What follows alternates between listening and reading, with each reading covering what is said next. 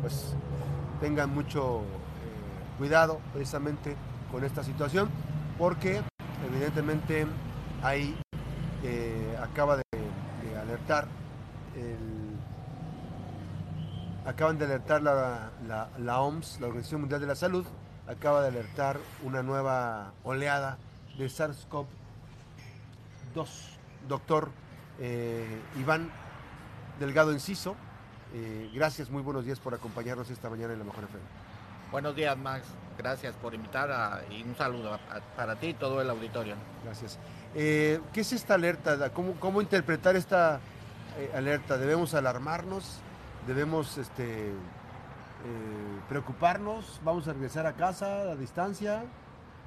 Mira, Max, hace un par de meses la Organización Mundial de la Salud declaró el término de la emergencia eh, internacional por la pandemia.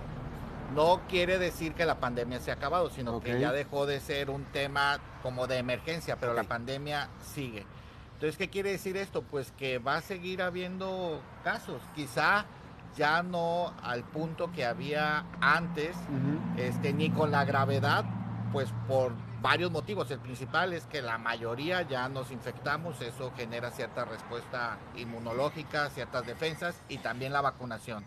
Además de que, pues bueno, ya, ya conocemos mejor al virus y sabemos tratarlo mejor. Entonces, eso hace que los pacientes graves pues sean cada vez menos. Pero eso no quiere decir que no vaya a haber casos y que no vaya a haber pacientes graves, pero sí va a ser en mucho menos medida. Entonces la pandemia Continúa, pero ya con precauciones, eh, pues como de, para no, como de una gripa, pues, o sea, aunque en algunos pacientes podría salirse de control, entonces hay que seguir teniendo cuidado, porque casos va a seguir habiendo. Ahora bien, mencionan nuevas variantes, sí, el virus puede generar, como todos los virus, nuevas variantes, está en evolución. Y obviamente se han reportado en los meses pasados aparición de nuevas variantes y de repuntes de nuevas variantes con características similares, por ejemplo, hay una derivada del Omicron, entonces con características similares, o sea, no más letales, no más severas, algunas con variaciones de que sí pueden ser más contagiosas, pero digamos que sería como el mismo virus ahí con modificaciones. Esto no elimina la posibilidad de que en algún momento surja una variable muy digamos, muy mala. Más agresiva. Más agresiva como surgió la Delta, ¿no? Pero eso no lo podemos predecir. Nadie tiene una bola de cristal y pues ahí sigue. A ver, doctor Iván, este, remontarnos ahí más un poco. ¿cómo, es que se genera, cómo es que se genera una nueva variante? Y, por ejemplo, para, ¿hay una explicación de cómo es más agresiva una que otra? Mira, cómo se genera es pues relativamente simple si observamos la naturaleza.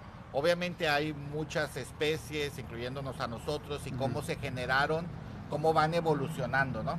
Entonces, eh, la evolución es un proceso continuo dentro de la biología, o sea, se generan nuevas razas, por ejemplo, como de perros, que sería algo que... se llaman esas mutaciones, ¿no? Sí, y esas son por cambios en el material genético, por material en herencia.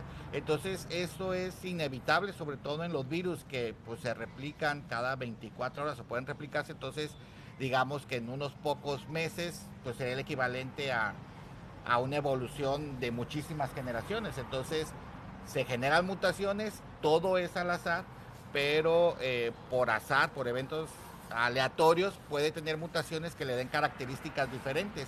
Incluso pueden ser características más benévolas, pero también, como todo es al azar, puede que alguna mutación o algún cambio genético le provoque que sea más agresiva. Entonces todo depende como del azar y de un proceso natural de evolución, digamos. Este proceso obviamente que también, eh, esto nos recuerda, yo empleé mal el término, o sea, la pandemia continúa.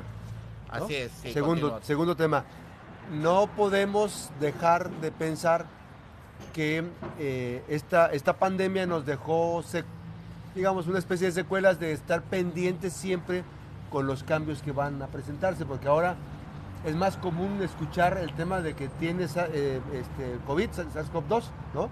Sí. Este, aunque tenga menor impacto en la salud de las personas, pero, pero es ya más frecuente y se confunde con cuadros de gripe. Así es, de hecho, por ejemplo, muchos ya pacientes que podemos tener como un síntoma de gripe ya, ya no se van a hacer la prueba. O sea, muchos ya no se hacen la prueba. Entonces, este, sí puede ser algo que todavía está presente. Digo, yo creo que es en menos incidencia o menos frecuencia que, que antes, pero con sí con sus repuntes como como otras enfermedades infecciosas de la garganta, ¿no? Como las gripas, o sea que a veces suben y a veces bajan. Aquí lo que hay que estar pendiente, pues es que no se desborde, porque este, este virus sí evoluciona y puede, sí puede hacer una, puede aparecer una variante más agresiva y es lo que dice la OMS de que hay que estar al pendiente, exactamente. Y esto decía, nos, nos recuerda que eh, estilos de vida saludable, eh, actividad física, este, o sea, todo lo, que, lo que todo lo que en pandemias. todo lo que ayuda a mejorar la salud va a ayudar a, digamos, a responder de una mejor manera ante una infección, sea el SARS-CoV-2 u otra, ¿no? otra. Entonces, este, eso y sobre todo las medidas de las medidas que se implementaron, por ejemplo, como si alguien tiene gripa, pues que use cubrebocas o que no conviva con otra gente, o sea, de limitar la transmisión de en lugares cerrados pues usar cubrebocas de con porque al haber mucha gente en un lugar cerrado pues se facilita la transmisión. Esto para para SARS-CoV-2 pero también para influenza y para otras enfermedades infecciosas eh, de las vías aéreas. Hemos eh, has advertido tú que si hemos aprendido digamos a convivir ya con esta nueva etapa o, seguimos siendo lo que pasa es que antes era una gripa y, ah, y hasta le echaban uno carrilla a las personas y estornudaba y esparcía las partículas este, de saliva y todo, ¿no? Sí, pues de eso se trata, de, ir mejorando la educación y yo espero que en general todos eh, seamos eh, responsables, ¿no? Para, si nosotros nos contagiamos, pues limitar el contagio a otras personas teniendo esos cuidados y precauciones. Asumir, asumir ya este, la obligación que tengo yo de si, si tengo una ligera gripa, pues inmediatamente el cubrebocas y no querer saludar de beso, ni querer abrazar, ni nada de eso. Entonces guardar las sana distancias. Entonces todas esas son medidas que sin duda favorecen y que no se tienen que perder. O sea, aunque la pandemia ya no es una emergencia, ya todos podemos salir un poco más tranquilos, la vida ya está pues prácticamente normal, pues tener esas precauciones, ¿no? Eh, es, es entonces esta, este anuncio de la OMS de la Organización Mundial de la Salud, eh, una especie de alerta amarilla, roja, ¿cómo la podemos catalogar? Es una alerta de estar atentos, o sea, es como decir, síganse cuidando, pero sobre todo esto que dice que puede venir una nueva pandemia es como decir, ya nos agarró desprevenidos una vez a todo el mundo, ninguna autoridad sanitaria en el mundo ni ningún país, por más desarrollado que está, estuvo a la altura de una respuesta pues coordinada ni sus sistemas de salud estaban preparados. Entonces es, es como decir, sigamos atentos no solo al COVID, sino dice que en cualquier momento, porque así puede pasar, en cualquier momento puede surgir un nuevo agente infeccioso que pueda desencadenar una pandemia. Y de hecho, por ejemplo, hay muchas enfermedades, por ejemplo, muy más mortales, por ejemplo, como el ébola o como cosas eh, agresivas. Algunas enfermedades muy agresivas que de un de repente podrían detonar en una pandemia. Entonces la OMS dice no solo a la gente, sino a los gobiernos. O sea, el COVID nos puso una lección de que no estábamos preparados. Hay que estar atentos porque una pandemia puede aparecer en cualquier momento e incluso puede ser más letal que la de COVID. Entonces es para estar preparados. Ahora, doctor, este, digo, hay muchas este, versiones eh, conspiracionistas y todo ese rollo, pero evidentemente eh, los las y los investigadores pues, han buscado, o sea, no dejan el tema, digamos, en tu caso específico, desde aquí, desde la Universidad de Colima, estuviste interactuando en, plena pandemia con tratamientos, con algunas cosas importantes, eh, también sobre el tema de la investigación, creo que tienes algo de investigación sobre, sobre vacuna. Sí, así es, porque obviamente la vacunación es un tema que va a tener que continuar y tenemos que saber qué efectos también pueden tener las vacunas y sobre todo con tanta variedad de vacunas que son tan diferentes en su estructura, digamos, en su composición. Entonces, por ejemplo, precisamente el Consejo Nacional de Ciencia y Tecnología a la Universidad de Colima y a su servidor aprobó un proyecto para valorar eh, cómo se comportan los pacientes que llegan lamentablemente a estar graves y que fueron vacunados, porque todo el mundo conoce o se dio el caso de decir, bueno, es que este paciente, ¿por qué lo hospitalizaron? Si estaba vacunado. Si estaba vacunado e incluso llegó a fallecer, pero si estaba vacunado. O sea, entonces sí existen esos pocos casos. O sea, sin duda la vacuna sí ayuda bastante a evitar la hospitalización. Esto es un hecho, todas las vacunas. Y a, matizar los efectos. Y a matizar los efectos, exacto. Pero sin embargo, un pequeño grupo de pacientes, la vacuna no le funcionó y llega a estar hospitalizado, porque nada es 100% efectivo. Entonces estamos estudiando ese grupo de pacientes para ver cómo les va en el hospital, cuál es su evolución, según el tipo de vacuna que, que recibieron ¿Para qué?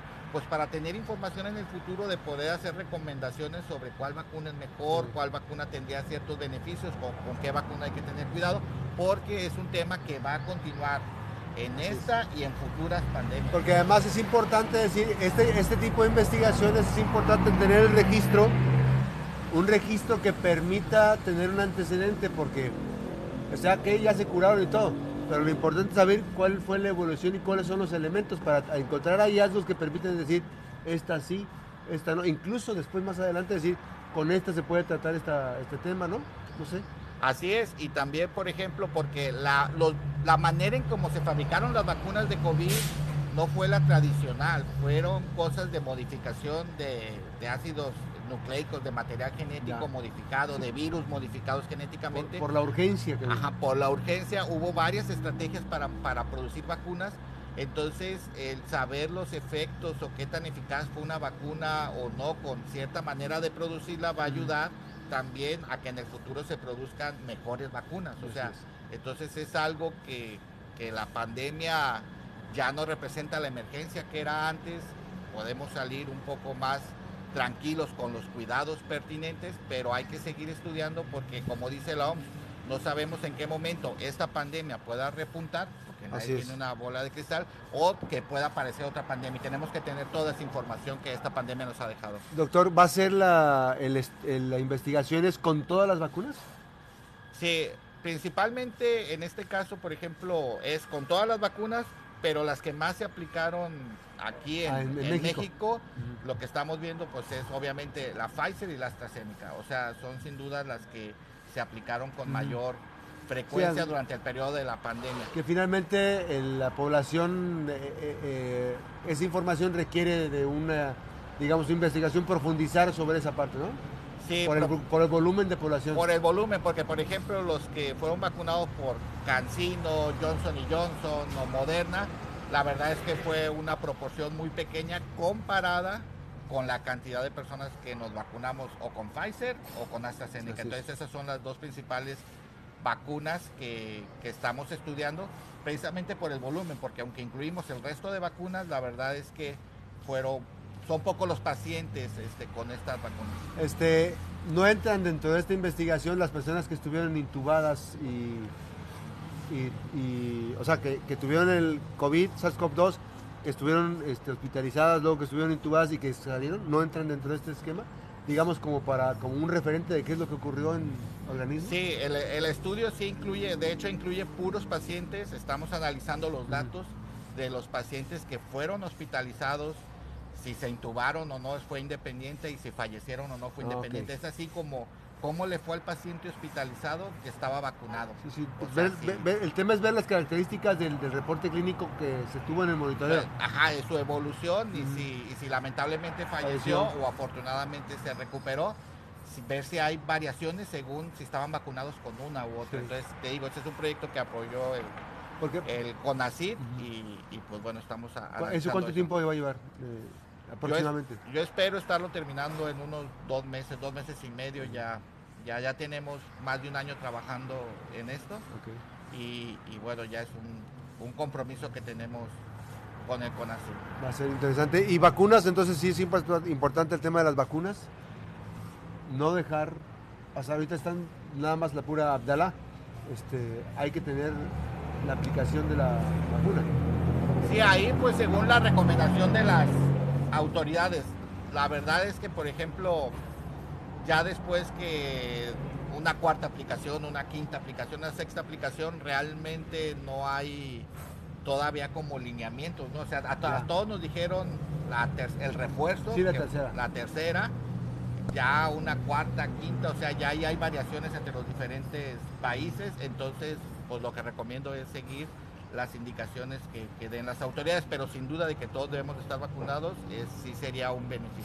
Y tomando en cuenta en esta nueva etapa que está Abdalá muy presente desde hace ya algunos meses, este, ¿no la incorporarías a la investigación?